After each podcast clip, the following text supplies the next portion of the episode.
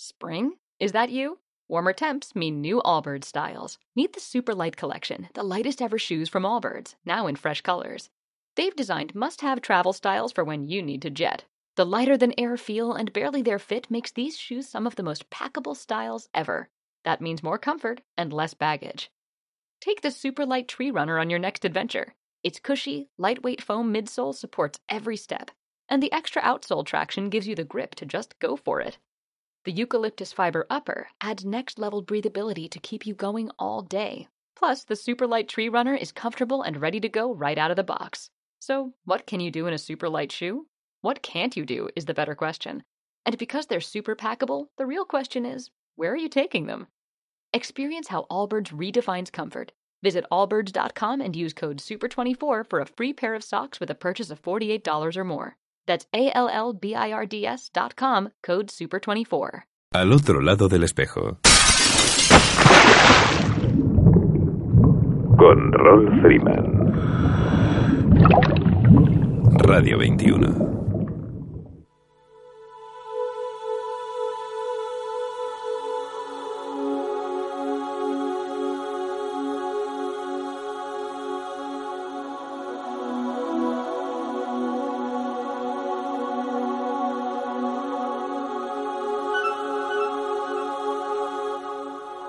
Hola amigos, saludos alados y bienvenidos a una nueva edición de Al otro lado del espejo.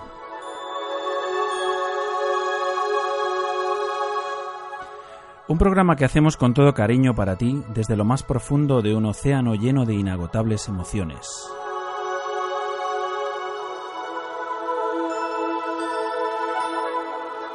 Emitiendo desde tu emisora favorita, Radio 21, a través de las ondas de la frecuencia modulada desde el 107.9, 107.8 y 107.5.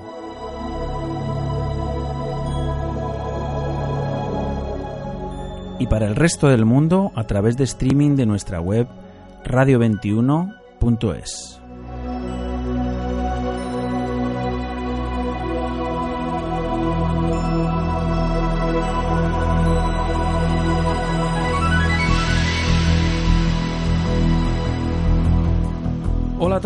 Amigos y escuchantes. Comenzamos programa y nueva estación. Ya estamos metidos en el otoño y hemos podido comprobar en la práctica totalidad del territorio que la lluvia y el descenso de la temperatura ya se ha hecho notar.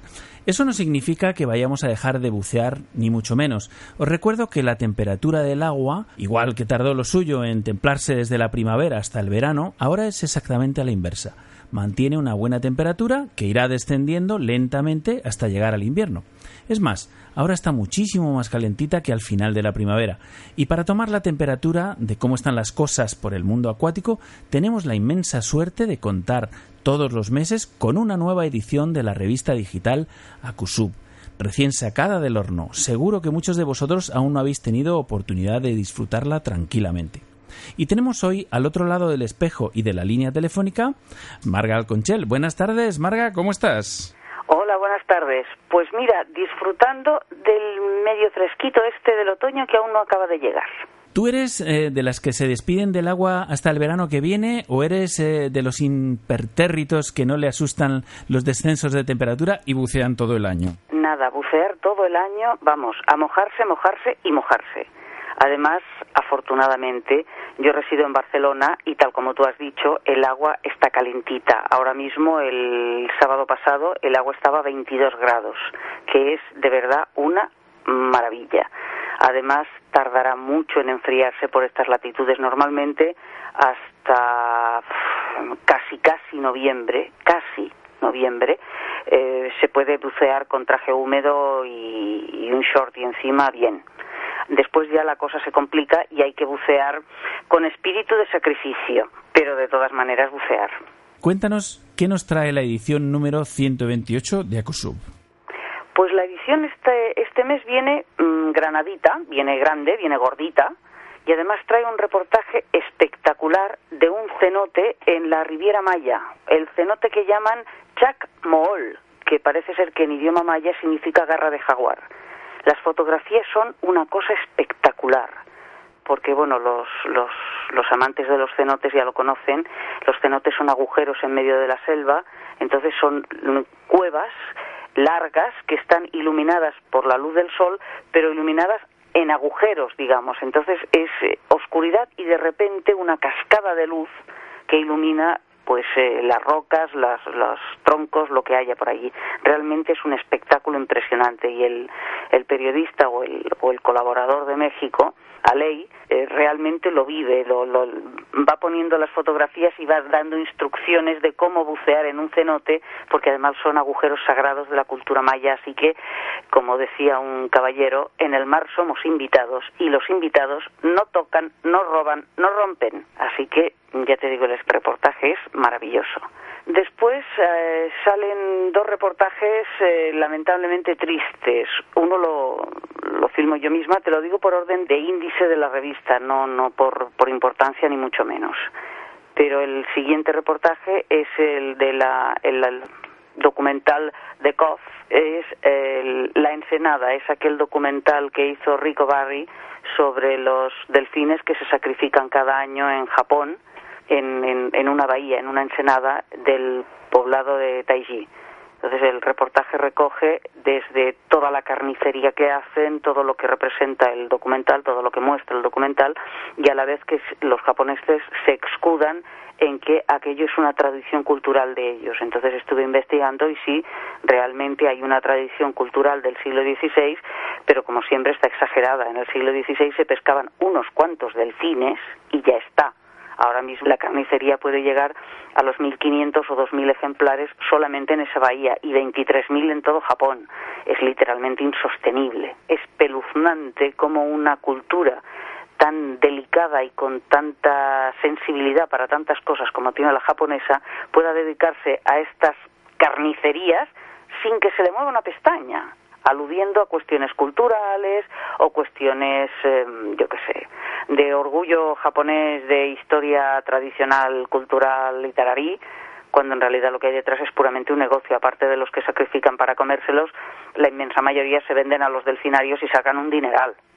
Después de ese reportaje viene un trabajo muy documentado de em, Mónica Alonso sobre las maniobras que va a hacer la Marina Americana con explosiones subacuáticas y sonares y una serie de historias que ya se ha comprobado que afectan el sistema de orientación de calderones, de ballenas, de delfines y de toda clase de cetáceos, que va a ocasionar muchas muertes, que va a ocasionar muchas distorsiones y que es igual. Los de la Marina Americana dicen que sus soldaditos tienen que entrenar con sonido real. Después de este reportaje ya vamos a cosas mucho más amenas y mucho más agradables vamos al reportaje que hizo un señor que trabaja en la radio, no sé si lo conoce, se llama Roll Freeman. Y no tuvo otra ocurrencia que irse a Cartagena y meterse en la cuna del buceo, en lo que es el principio del buceo desde el siglo XV, fíjate, de los eh, de los trabajos, de los de la formación, de todo lo que ha sido el, el entrenamiento y la introducción del hombre bajo el mar de una manera muy estratificada, muy estudiada, muy científica, muy trabajada, porque era para la Marina y naturalmente, aparte de que sean soldados, pues las cosas hay que hacerlas en serio porque si no la gente tiene el mal gusto de morirse. Luego viene una, un comentario, una introducción a la entrevista que le hiciste a Mónica Alonso, que saléis fotografiado y es una introducción a la entrevista que hizo contigo y un link para poder escuchar la entrevista. Después de eso ya viene mi famosa y súper conocidísima sección del cajón de buzo, que desde la NASA me están llamando, solicitando entrevistas y estas cosas, pero yo me resisto, me resisto. En esta ocasión eh, el reportaje es sobre los cómics de buceo. Es un poquito dar un vistazo sobre aquellos dibujantes que han dedicado muchísimos años y muchísimo trabajo eh, a hacer eh, no solamente historias del, del, referidas alrededor del tema del buceo, hay historias pues cómicas, divertidas, distraídas y hay otras que intentan hacer en dibujo lo que en aquellos momentos las, la maquinaria no permitía. Hay dibujantes que hicieron, por ejemplo, había uno que acompañaba a Cousteau que hacía todos los dibujos de todo lo que Cousteau iba encontrando, iba viendo y tal. Eh, se llegaron a hacer eh, 17 álbumes de estas aventuras de Cousteau porque tanto las cámaras fotográficas como las cámaras de filmación de aquellos momentos no tenían suficiente calidad, suficiente avances técnicos como para poder reflejar en detalle todo lo que iban encontrando y todo lo que iban viendo. Incluso algunos proyectos o algunas situaciones las cámaras no las podían reflejar y estos dibujantes eran los que acababan de ser pues todo el detalle, toda la expresión, todo el, contenido de las cosas que iban encontrando. Mm, aparte de eso, desde los años 40, cuando empezaron a hacer algunos eh, algunas cosas de, de inmersión con unos equipos muy muy mm, elementales, también se hacía a nivel militar y también hubo dibujantes que, aprovechando la situación política de aquellos momentos y estos equipos, inventaban aventuras, enemigos, espías, siempre alrededor del tema del buceo. De alguna manera daban a, a, conocer el medio submarino que entonces no, el medio de buceo submarino que entonces era muy muy escaso, muy poco conocido, en una versión Mm, lúdica, en una versión entretenida y en una versión didáctica, sin llegar a ser científica. Nunca fue una pretensión milimétrica, sino más bien de llamar la atención, más bien de mira lo que hay, fíjate qué novedad. Que después de este reportaje ya tenemos un, una cuestión curiosa, un, un, una, un reportaje denuncia. Es un artista que si no recuerdo mal, ¿cómo se llama? Schult. El señor Schult tiene una, una obsesión por defender las playas en el sentido de punto de frontera entre el mar y la tierra y considera que están muy maltratadas y para llamar la atención de la gente con la basura que encontraba en las playas llegó a hacer 100 eh, soldados, 100 hombres con, con pegotes de basura, con, con esas figuras. Hizo 100 esculturas que son están literalmente hechas de basura. Muy bien, Marga, pues eh, pues nada, intentaremos que, que, como el agua iremos asimilando lentamente los contenidos de la edición número 128 de Acusub y recordar a los amigos escuchantes y amantes del mar que pueden descargar la última revista y todas las ediciones anteriores en acusub.net. Así que nada, te mando un abrazo formidable y, y hasta pronto, Marga. Pues muchísimas gracias y ya sabéis, aquí tenéis el mar medio calentito todavía y la revista a vuestra disposición.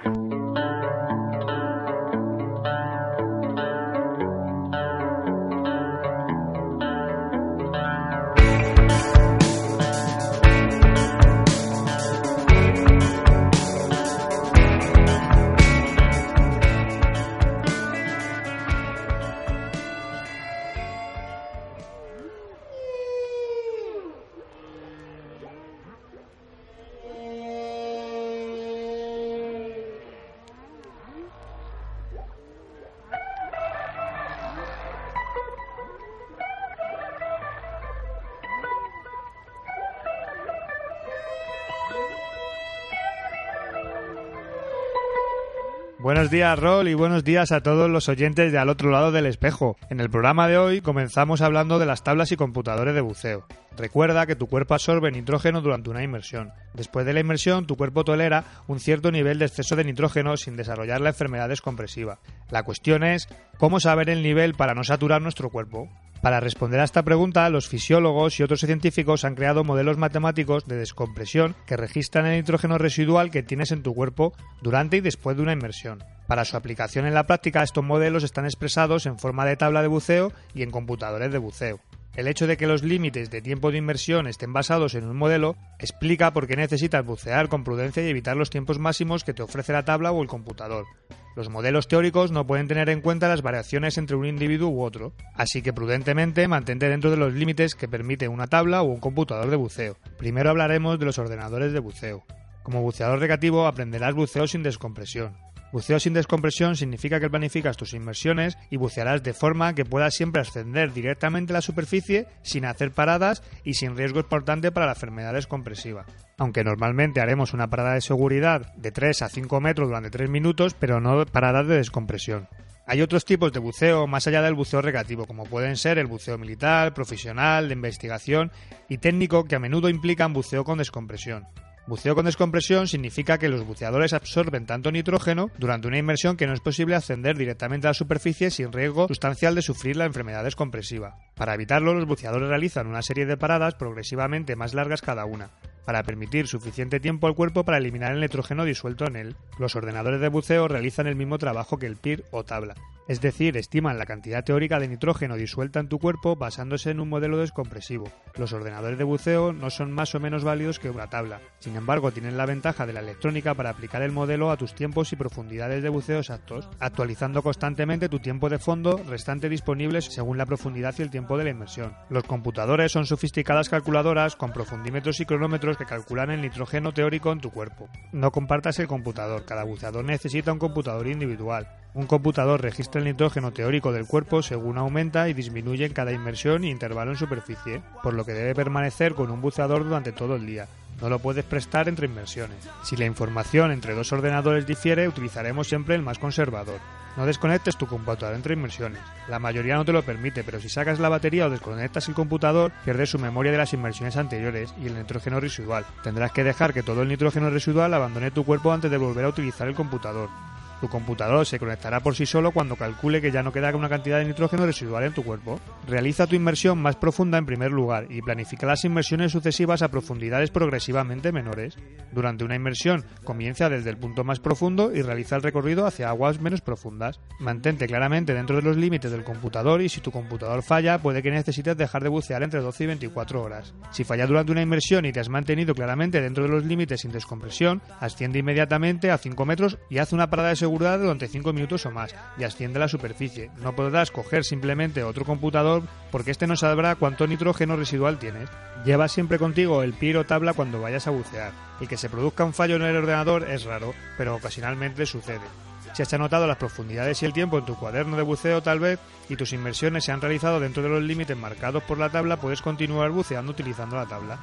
Por otra parte, probablemente habrás de esperar hasta el día siguiente a fin de quedar limpio del nitrógeno residual antes de reanudar las inmersiones. Los computadores de buceo pueden fallar como cualquier otra pieza del equipo. No aceptes ciegamente todo lo que dice tu computador, especialmente si parece desviarse de lo normal con respecto al computador del compañero o a tu experiencia de buceo previa. Y para terminar con el programa de hoy haremos una pequeña introducción de las tablas de buceo. Aunque vayas a bucear con ordenador deberás comprender los funcionamientos básicos de la tabla. Las tablas de buceo se usan aproximadamente desde 1907 y fue el primer método de planificación de inmersiones hasta llegar a los modernos ordenadores de los años 80-90.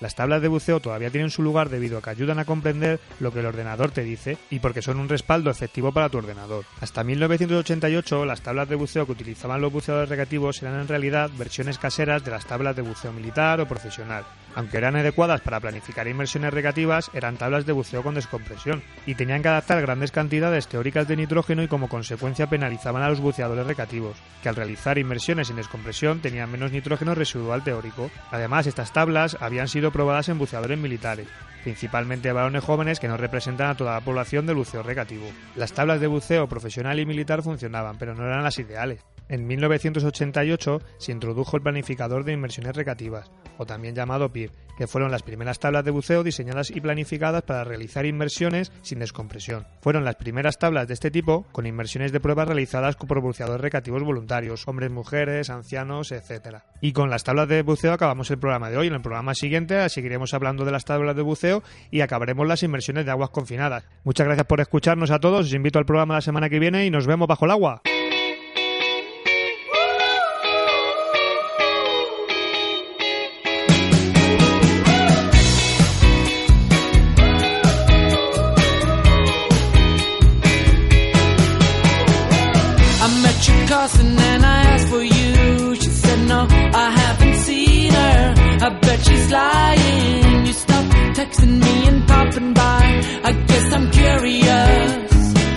I guess I'm hurt now. You got someone new. Bueno, y como lo prometido es deuda, eh, desde el espacio Mis amigos los peces, Inés García de la Escuela de Zoea de Madrid eh, nos había prometido eh, hablarnos de nudibranquios. Inés, buenas tardes, ¿cómo estás? Hola, buenas tardes. Muy bien. ¿Y vosotros? Pues cuéntanos, bien, estamos fenomenal como siempre haciendo la radio. Eh, cuéntanos un poquito eh, sobre el mundo de los nudibranquios, que nos interesaba mucho. vamos a hacer un, un pequeño resumen del grupo y ya en, algún otro espacio hablaremos de especies concretas. Pero como los nudibranquios son unos invertebrados tan apreciados por los buceadores por, su aspecto y sus características, pues vamos a hacer un, resumen general del grupo. Los nudibranquios son eh, moluscos, son animales de cuerpo blando que pertenecen a la clase gasterópodos y dentro de esta al orden de los opistobranquios.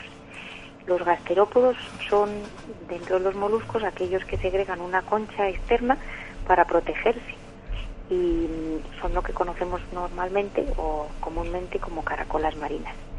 Sin embargo, dentro del grupo, los nudibranquios a lo largo de la evolución han ido perdiendo esta concha externa y lo que han tenido que hacer es ingeniar estrategias para poder defenderse, porque de lo contrario un animal de cuerpo blando sería depredado enseguida en, el mar. El nombre científico, nudibranquio, significa que tienen las branquias al desnudo, que quedan fuera del, del cuerpo. Y es ese penacho que se ve en muchas especies eh, en la parte dorsal del animal y, y en la parte trasera. Los nudibranquios tienen dos pares de órganos sensoriales que se llaman rinóforos y que utilizan, son sus órganos de los sentidos, utilizan para detectar señales bioquímicas en, en el agua de mar. Y dentro del, del grupo hay casi cualquier tipo de alimentación. Algunos son herbívoros y se alimentan de algas y muchos son depredadores. Y en este caso, en este caso es muy curioso porque lo que comen suelen ser pólipos de, de animales urticantes o de esponjas y estas eh, armas urticantes o, irritantes las almacenan en su cuerpo.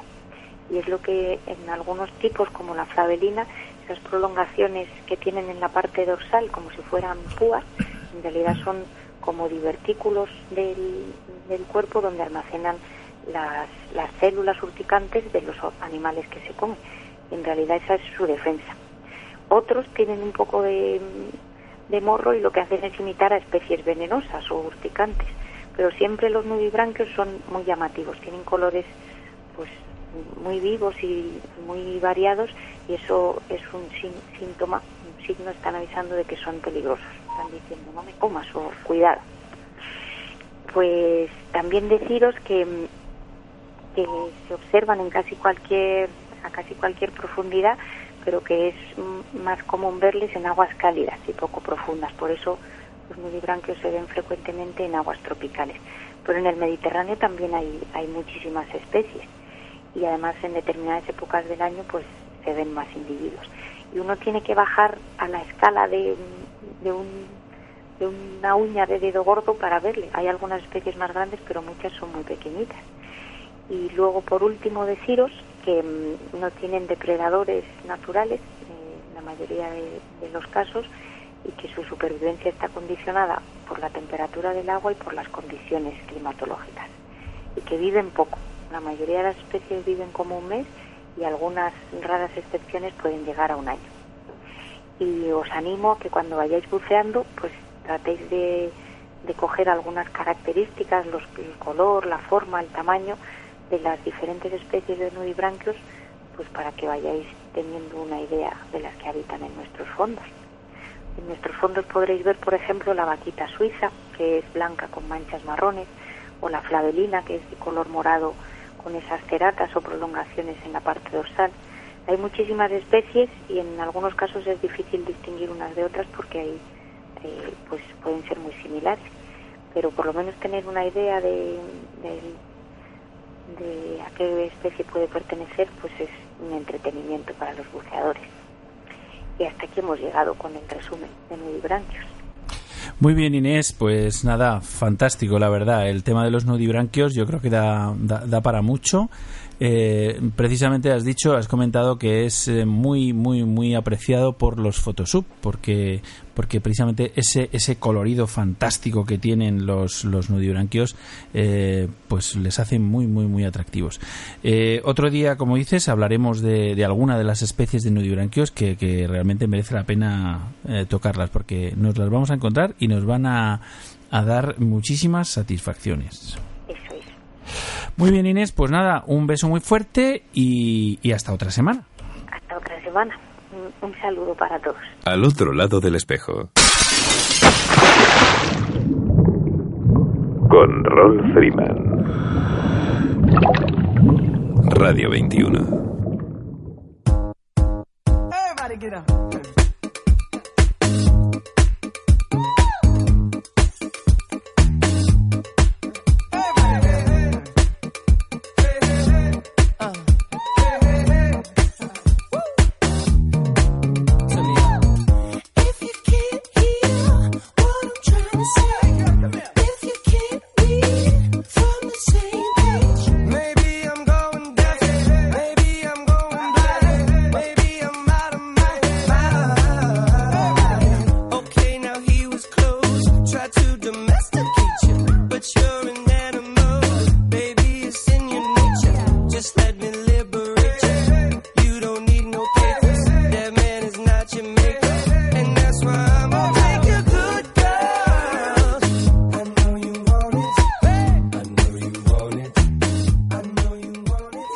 Nuestros amigos escuchantes nos van proponiendo temas y de paso nos facilitan el contacto con las personas que de alguna manera están desarrollando actividades, tomando iniciativas o como es el caso llevando a cabo exploraciones en cavidades sumergidas.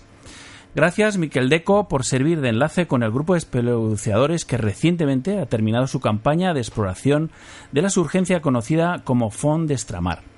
Y para contarnos este tema con más detalles, puesto que es uno de sus protagonistas, damos la bienvenida al otro lado del espejo a Jordi Yerla. Buenas tardes, Jordi. Eh, buenas tardes, Rol, ¿cómo estamos? Como decía, acabáis de terminar la campaña de la Fond Estramar. Cuéntanos qué es esta formación o esta surgencia y dónde está situada. Bien, la surgencia está situada en Salsa-les-Château, que es en el sur de Francia, es un pelín por encima de Perpiñán. ¿eh? Entonces, eh, a ver, no es exactamente esto que dices, ¿no? Porque realmente la campaña no lo hemos terminado. O sea, precisamente ahora casi te diría que es cuando la vamos a empezar, ¿no? El proyecto empezó, pues, hace un año, que empezó, pues, eh, por mi parte, eh, dado que los de la Asociación de Reserse de Fondestramar llevaban ya un par de años trabajando en la reinstalación y, y revisión topográfica de la cavidad. Y entonces, pues hace un año, pues bien, eh, con conversaciones que tuve con eh, miembros del ARFE, pues bueno, me propusieron el hecho de, de reinstalar la parte profunda de la cueva, de la cavidad, y instalarla también con cable de hilo marcado, pues para realizar la topografía a partir de los 110 metros de profundidad, que es hasta la profundidad que hasta ahora está bien topografiado, ¿no? Entonces, lo que hasta ahora hemos hecho, de momento, han sido las faenas de reinstalación. Primero, con el cable suyo, que es un cable de acero, que es el que siempre han instalado ellos en la cueva. Y segundo, con el cable de hilo de nylon marcado, y que es el que luego, pues a posteriori, a partir de ahora, nos servirá para, para ir realizando la topografía, ¿no?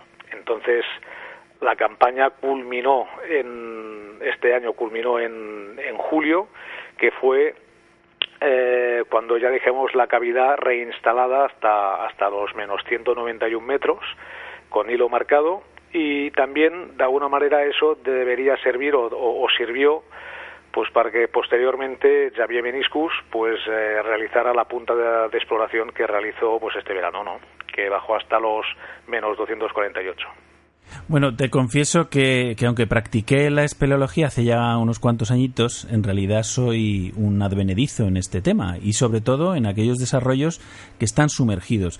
Quizá por eso me interesan ahora tanto.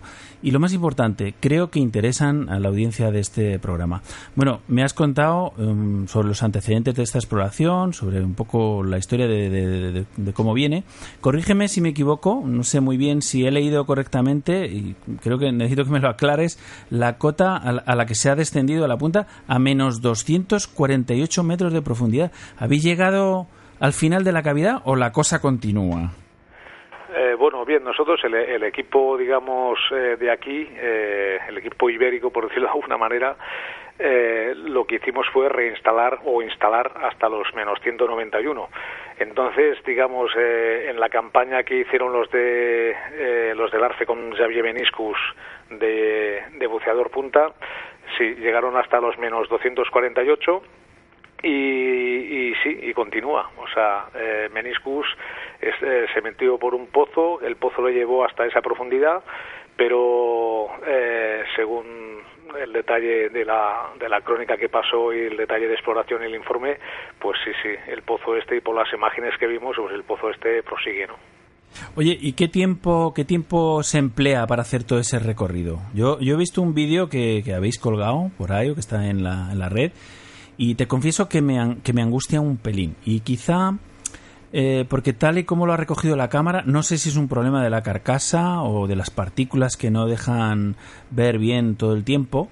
Eh, no sé exactamente cuánto tiempo- hay un momento en el que en el que se le cae un eh, el, el hilo este el carrete no y, la verdad es que no sé no sé en cuánto tiempo se ha necesitado para llegar a esa punta y cuánta deco se ha necesitado posteriormente esto me, me parece, me parece interesante Sí, mira. Eh, a ver, Xavier Meniscus, mm, la intención que tenía era llegar en principio a una máxima de 240. Entonces, la- en las imágenes que, que- que posiblemente has visto, es cuando Meniscus ata el hilo guía a los, en los 240 metros, en un resalte que había en una piedra en los 240 metros, y entonces el carrete se le va para abajo, se le escapa, ¿no? Y entonces, pues cuando va a recuperar el carrete, que se le queda una pequeña reprisa, es cuando hace los 248, ¿no? O sea, que baja esos 8 metros más a recuperar el carrete. A ver, Xavier Meniscus, el, el tiempo total de inmersión que hizo estuvo alrededor de las 10 horas y media. ¿eh? Tiempo total de inmersión, descompresión incluida. En mi caso, en mi caso, aunque sorprenda, fueron 11 horas y cuarto, ¿no? El- la diferencia estuvo que sí él bajó más profundo, bastante más profundo, 50 metros más, pero eh, digamos todos los trabajos de instalación que hice con los dos carretes que tuve que, instalar, tanto el de hilo marcado que lo capturé en los 130 metros y hasta y este hilo se, se instaló hasta los hasta los 185 186 que ya eran el- en la sala terminal y, luego, pues el carrete de hilo de acero del ARFE, que meses atrás lo había dejado yo en 150 metros, bueno, en menos 150, pues ese carrete también mm, lo progresé hasta, hasta los menos 177. Entonces, digamos, con toda la complejidad que lleva pues instalar dos carretes, con toda la complejidad que da, digamos, atar un, y, y manipular un carrete de hilo de acero, ¿no? que es el carrete este de hilo del arce, y también con los problemas que tuve añadidos con el carrete de nylon que se me quedó trabado y en fin, o sea, ahí me hizo perder un poco de tiempo. Luego la zona profunda la hice aleteando, el propulsor se me puso el potenciómetro a cero y no lo detecté y viendo que, que de alguna manera pues me, me privaba de, de acabar de hacer la instalación, pues bueno, pues el último tramo pues lo hice aleteando. O sea, digamos que con, con todo con todos los problemas y con todo el trabajo que tuve, pues fue por, por el hecho que se me alargó tanto la, luego la parada descompresiva, ¿no? Tengo que tengo que que comentarte de que entre los 170 metros y los 191, o sea, digamos en esa franja, en esa cota, en esas cotas de profundidad, estuve casi, o sea, más de 11 minutos, ¿no? Y claro, eso pues de alguna manera, mm, de alguna manera se te, te satura, te satura mucho y, y entonces pues nada, pues oye, pues la, el ascenso pues hace mucho más largo, ¿no? De estas 11 horas y cuarto que estuve de inmersión, tres horas y media eh, fueron dentro de una campana descompresiva. Esa campana descompresiva la teníamos montada a 6 metros de profundidad.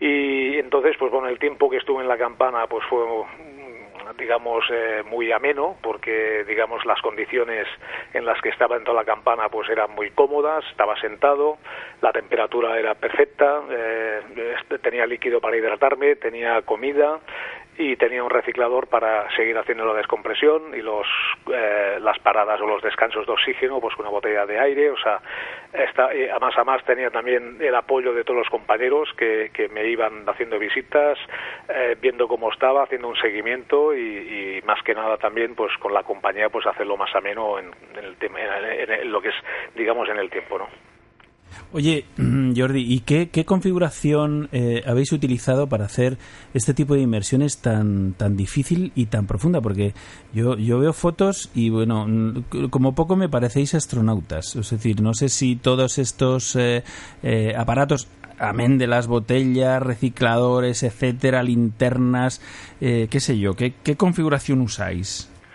A ver, yo para, para inmersiones de este tipo, a ver, cuando trabajábamos sobre profundidades de 100 metros y con recorridos de 600, 800, entonces, digamos, eh, la configuración que llevábamos siempre era con una contingencia en circuito abierto, ¿no? Entonces, el problema está de que a la que superas ya ciertas cotas de profundidad, la contingencia en circuito abierto sería, digamos, mm, eh, una contingencia casi casi imposible de realizar a nivel de la cantidad de botellas que se deberían llevar no entonces eh, lo que de un tiempo para acá ha habido un salto evolutivo dentro dentro del sector aquí a nivel nacional que ha sido pues la incorporación la incorporación del doble reciclador, ¿no? O sea, he sido pionero y hemos sido pioneros, ¿no? Porque ahora ya estamos trabajando en, circuito, en doble circuito cerrado o con, o con una contingencia en circuito cerrado. Estamos trabajando ya hoy por hoy eh, tres esplubuceadores aquí en el, en el mm, paisaje nacional, ¿no? Entonces, pues digamos, la configuración se basa, digamos, en preparar una contingencia en circuito abierto hasta cotas de profundidad grandes, ¿no? O sea, para trabajar en los 191, pues se prepararon eh, botellas de contingencia hasta los 125 metros de profundidad, pero lo que hay que tener en cuenta es de que cuando asciendes de, de menos 200 metros o menos 190 metros, eh, tienes paradas, tienes paradas evidentemente, eh, ya a partir de 130 metros, 140 metros ya tienes alguna parada descompresiva. Y claro, ese ascenso, digamos, lento que tienes que ir haciendo, más alguna parada que se añade, si se hiciera en circuito abierto, pues el volumen de botellas que deberíamos llevar encima mm, nos casi nos impediría el poder movernos dentro de una cavidad, ¿no? Entonces, por eso, pues el, el- ya te digo, el salto evolutivo este que hemos hecho al utilizar mm, la contingencia en circuito cerrado también permite, pues bueno, pues superar fronteras o barreras que hasta ahora estaban un poco demasiado altas para ir con un equipo de circuito cerrado solo, ¿no? Bueno, Jordi, pues nada, eh, tú me dirás cuál es el próximo reto, porque me pregunto eh, la viabilidad de, este, de estas exploraciones, que supongo eh, precisan de un importante esfuerzo económico y que al ser actividades minoritarias, pues encontrarán quizá más dificultades para ser financiadas que, que la propia dificultad de la actividad en sí. Eh, sí, a ver, a ver, como reto, pues no lo tomamos como tal. O sea, lo que lo tomamos es como, eh, como trabajo a realizar en una cavidad u otra, ¿no? Ahora estamos puntualmente, bueno, ya, veamos, ya llevamos un año trabajando aquí en, el, en una cavidad aquí catalana que se llama el Furat del Or y ahora, pues de alguna manera, pues es una cavidad que todavía nos deparará grandes posibilidades de exploración. Eh, Fond d'Estramar eh, todavía nos queda todo el trabajo eh, topográfico, o sea que en sí todavía nos dará posibilidades de, de- trabajar a profundidad, porque ahora pues hay que topografiar hasta donde se llegó y quizás pues de cara de cara digamos a, la primavera verano que viene pues por qué no pues por qué no intentar pues una, una inmersión profunda y intentar llegar o superar la, la marca que dejó Meniscus este año pasado ¿no? a nivel de a nivel de de costes de material, pues evidentemente por los materiales que trabajamos y las herramientas que trabajamos, pues mm, son eh, elementos muy, digamos, muy únicos, son, eh, eh, digamos, dispositivos muy caros y de alguna manera, pues a nivel de gases y a nivel de material utilizado en las cuevas, pues bueno, todo eso pues va sumando, ¿no? A nivel de, de, de sponsorización, pues nos encontramos que estamos en una actividad o estamos realizando una actividad que no tiene mucha promoción y bueno, entonces lo que intentamos también, uno de los propósitos que tenemos es que primeramente pues levantar un poco o levantar en, en buen en buena altura el nivel de- del submarinismo o del espelebuceo aquí en este país, pero que también eh, de alguna manera vaya atado o ligado pues a que los medios pues acompañen en ese propósito para poder divulgar que, que digamos el público general que practique ese tipo de actividades pues pueda disfrutar de ello que la- el público que es ajeno totalmente a esta actividad pues también pueda disfrutar de los logros o de los eh, digamos de los datos que se van sacando mm, en estas en estas inversiones en esta en esta actividad. Pero pero claro pero nos hace falta eh, y en buena manera digamos a, a- a gran nivel digamos un eh, un apoyo también de los medios para poder, digamos, divulgar, difundir y, y que nos permita luego pues eh, sponsorizar esa- esas actividades, ¿no? Pues eh, nada, Jordi Yerla, desde hoy aquí tienes tu casa, tu espacio radiofónico para cuando quieras venir a visitarnos y charlar un rato de todo aquello que te parezca interesante compartir con, con los amantes de al otro lado del espejo. Muchísimas gracias por tu tiempo y tu compañía y, para mí ha sido un inmenso placer tenerte por aquí. Te envío un caluroso abrazo y hasta la próxima. Pues muchas gracias. Eh, agradezco mucho el interés que habéis tenido vosotros en, en la divulgación y en, la información que habéis solicitado sobre los trabajos que hemos realizado. Y, y nada, pues oye, a disponer.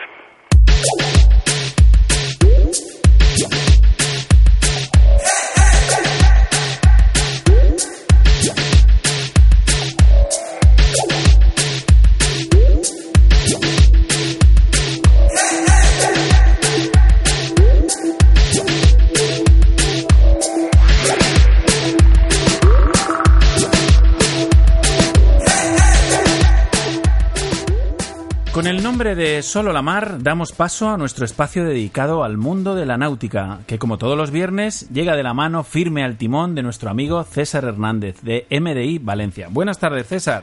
Buenas tardes a todos.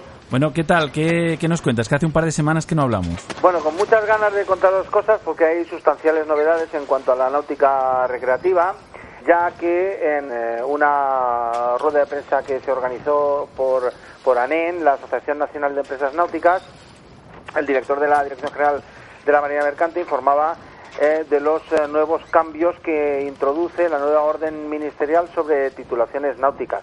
Bueno, tradicionalmente habían habido una serie de reivindicaciones eh, largamente de- demandadas por el sector que parece ser que ahora por fin empiezan a transformarse en algo en realidad en algo que es eh, real, ¿no? Estas eh, reivindicaciones correspondían a, a, bueno, pues a, por un lado, las atribuciones de los títulos de la náutica de recreo y, por otro lado, a la profesionalización del sector deportivo, ¿no? En el Salón Náutico de Barcelona, el día 25 de septiembre, se hizo una, una rueda de prensa y se avanzó, se avanzó un poco lo que iban a ser las nuevas titulaciones deportivas. El objetivo real de la orden ministerial no es otro que el de ampliar y homologar las atribuciones de los títulos náuticos aquí en España con el marco legislativo eh, vigente en países que, bueno, de, la, de nuestro entorno europeo, ¿no? Así que se ha querido ap- adaptar el texto a las demandas de los diferentes subsectores eh, que forman el sector marítimo y contribuir eh, a ganar una más competitividad, más eh, dinamización del mercado, por supuesto sin olvidar eh, la seguridad, ¿no? Muchas de las personas que necesitaban una titulación náutica al final terminaban sacándose eh, los títulos fuera de España porque en España les resultaba ciertamente complicado, ¿no? Pero bueno, mm, los cambios más significativos que hay en esta orden en, nueva esta, en, esta nueva orden ministerial es que eh, si bien antes en el, en el titulín eh, había una limitación de potencia, ahora con la nueva normativa se elimina esta limitación de potencia y se puede podrán gobernar los que saquen esta licencia federativa, el titulín, podrán gobernar embarcaciones de hasta 6 metros de eslora y con la potencia recomendada por el fabricante. ¿eh? Para el patrón de navegación básica se amplía la eslora de las embarcaciones a motor y de las embarcaciones de vela y a vela hasta 8 metros. Antes solamente era hasta 6 y siete y medio en vela, pero ahora se amplía todo hasta 8 metros. Y además se va a delegar exclusivamente en las escuelas náuticas, como la nuestra, eh, homologada, para la expedición de esa titulación sin necesidad de superar exámenes eh, ni nada por el estilo. Las prácticas, por tanto, van a estar igualadas entre el patrón de navegación básica y el PER. En cuanto al PER, al patrón de embarcaciones de recreo, que antiguamente, eh, bueno, con la, bueno, perdón, con la orden que todavía está vigente, eh, que solamente eran 12 metros y 12 millas, pues ahora se van a poder gobernar embarcaciones de recreo sin limitación de eslora. Es decir, vas a poder llevar un buque, una embarcación de cualquier tipo de eslora, en lugar de estos 12 metros que hasta ahora existen, ¿no? se mantienen las 12 millas de la costa, pero además se permite la navegación entre las Islas Canarias y Baleares y también entre las- la península y las Islas Baleares, que es, esa era una reivindicación muy arraigada, ¿no? Tradicionalmente, que, que bueno, que desde el cabo, desde, desde Denia a Ibiza, pues hay sobre 40 y muy pocas millas, y bueno, pues siempre se quería que la gente, siempre quería la gente pasar y no podía, porque con el PER no podía, pues solamente eran 12 y 12, 24, porque bueno, en fin, pues ahora se va a permitir, si bien se mantienen esas 12 millas de la costa, se va a permitir la navegación entre la península y las Islas Baleares. Para, para este tipo de navegación entre la, entre la península y las islas se va a requerir de unas pruebas prácticas adicionales que todavía están por determinar. También en la nueva orden ministerial se recoge que una vez superada la teoría para obtener el patrón de navegación básica no va a ser necesario repetirla para acceder al PER. Va a pasar un poco como en los carnes de conducir, ¿no? Una vez has aprobado la teoría, ya has aprobado la teoría, ya no hace falta hacer la teoría del PER. En cuanto a, los, a, a las atribuciones del patrón de yate, que permitía gobernar embarcaciones de 20 metros, hasta los 20 metros, también se les da la posibilidad de que eh, gobiernen embarcaciones sin límite de eslora y se les aumentan las millas. En la normativa actual mm, eh, se les eh, concede hasta 60 millas y en la nueva orden ministerial hasta 100 millas. Incluido, además, les incluyen todo el Mediterráneo ah, para los patrones de yate. ¿m? También deja una posibilidad, se contempla una posibilidad de que los títulos de PER, de patrón de yate y de capitán de yate se puedan facultar para desarrollar actividades profesionales a bordo de embarcaciones de recreo, se refiere a la lista sexta. ¿eh?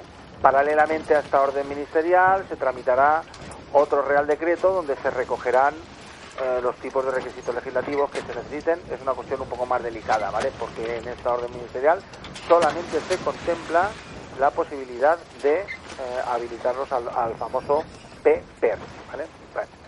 Va a haber también un- una racionalización, una actualización y una simplificación de los temarios en teoría y en práctica.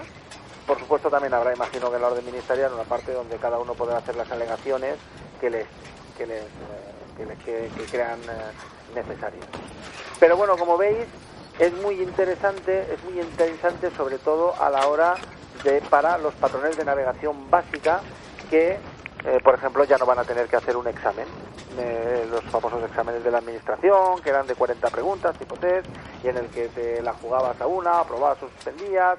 Además, eh, las- la administración no ponía demasiadas convocatorias, solamente en cada comunidad autónoma, bueno, en cada ciudad, en cada provincia de comunidad autónoma, pues ponía tres o cuatro convocatorias nada más, con lo cual estaba limitado y tal. Bueno, pero eh, yo creo que en el patrón de navegación básica hay un avance sustancial, porque además se les aumenta la potencia y se les aumenta la, la eslora, y no tanto como en el PER, que solamente se les autoriza con las mismas eh, atribuciones a eh, gobernar embarcaciones de más porte, ¿no?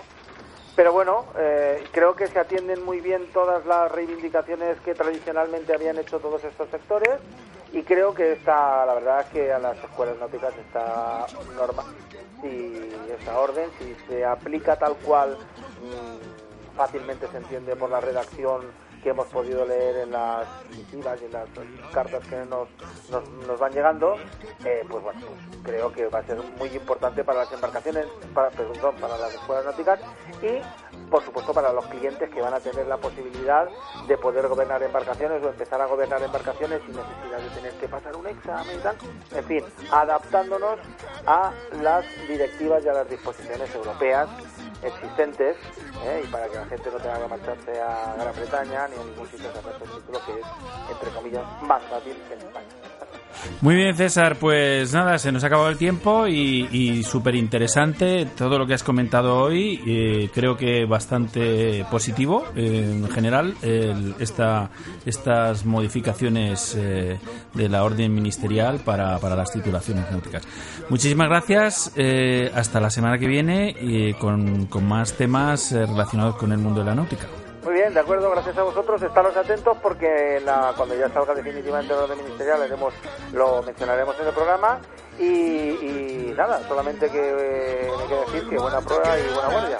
Y sin problemas entre burbujas tú vivirás. bajo el mar. Hay siempre ritmo en nuestro mundo al natural. La macarra ya tocará, el estudio se unirá. Siempre hay ritmo, ritmo marino bajo el mar. Oye la flauta, oye el arpa y el contrabajo, ponle atención, verás las trompetas y el tambor, disfruta de tu canción.